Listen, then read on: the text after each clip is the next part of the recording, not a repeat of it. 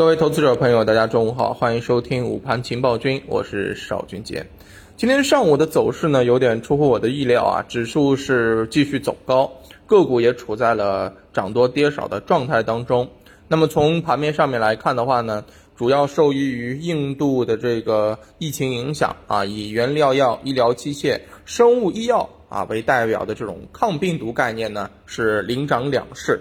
那么从今天的这个盘面上面，除了医药之外啊，像半导体啊、有色这些涨得也比较好。那反过来，像这个食品饮料啊、酿酒、燃气、水务这些板块呢，是跌幅居前。那总体来讲啊，领跌的其实就是白酒。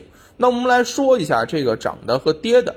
首先从涨的一些情况上面来看的话，由于事件驱动啊，再加上呃，整体医药板块啊，它所处的这个位置啊，前面上一周呢也出现了明确的这个资金流入，所以今天整体医药板块的这个走强呢，我并不意外。我在上周五也跟大家讲过，整个医药板块呢是从去年的八月初开始跌，一直是跌到了现在。那近期呢才是刚刚筑好了一个 W 底之后开始往上走，对吧？整体的这个呃板块的位置，它其实是有很高性价比的，但是呃差就差什么？差一个事件的这个驱动。那么周末这个事件驱动是来了，是不是？但是呢，我认为要形成整体的一个趋势，可能还得要一些时间。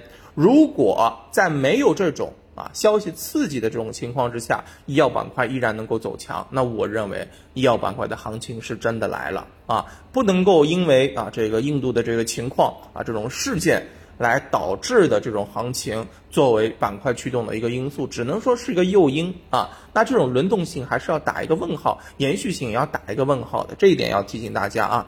那么另外一方面呢，呃，有色啊，主要是因为持续的这个涨价，铝呀、黑色系呀，对吧，都在涨价啊，钢铁也在涨价。那么在前面两天回调几天之后啊，作为轮动的板块之一，表现的也不错。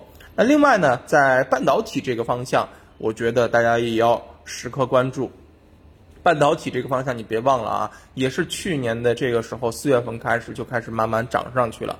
而殊不知啊，我们在前面跟大家讲到的一些这种汽车芯片方面的这种品种，比如说像富满电子呀，你去看看在四月份涨了多少啊？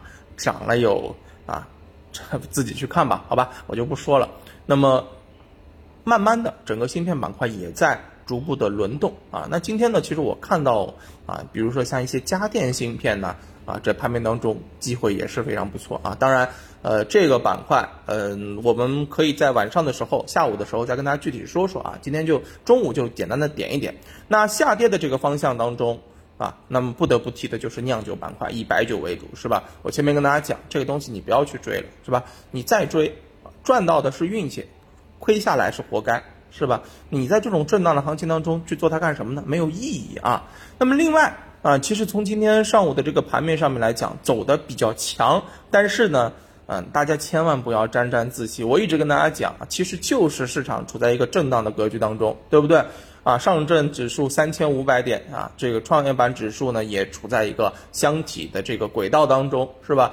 等到箱体上沿了之后，你肯定得出货，你记住一定是出货。为什么？你要想，现在离五一长假还有几天了，即便是拉，现在拉吗？对吧？你是主力资金，你。啊，费了老力老把子力气，你去往上拉之后，哎，到了五一截然而戛然而止了。你说说看，你划不划算，对不对？所以这肯定是一种诱多的这种行为啊！你在这个时候只考虑一件事，手上的品种，哎，赚的可不可以啊？赚的多不多了？是不是啊？满意了，满意了，赶紧获利了结啊！能够冲上去你就卖一些，我就认为就不错了。你千万别被盘面骗了，好不好啊？那首先来看啊，我认为。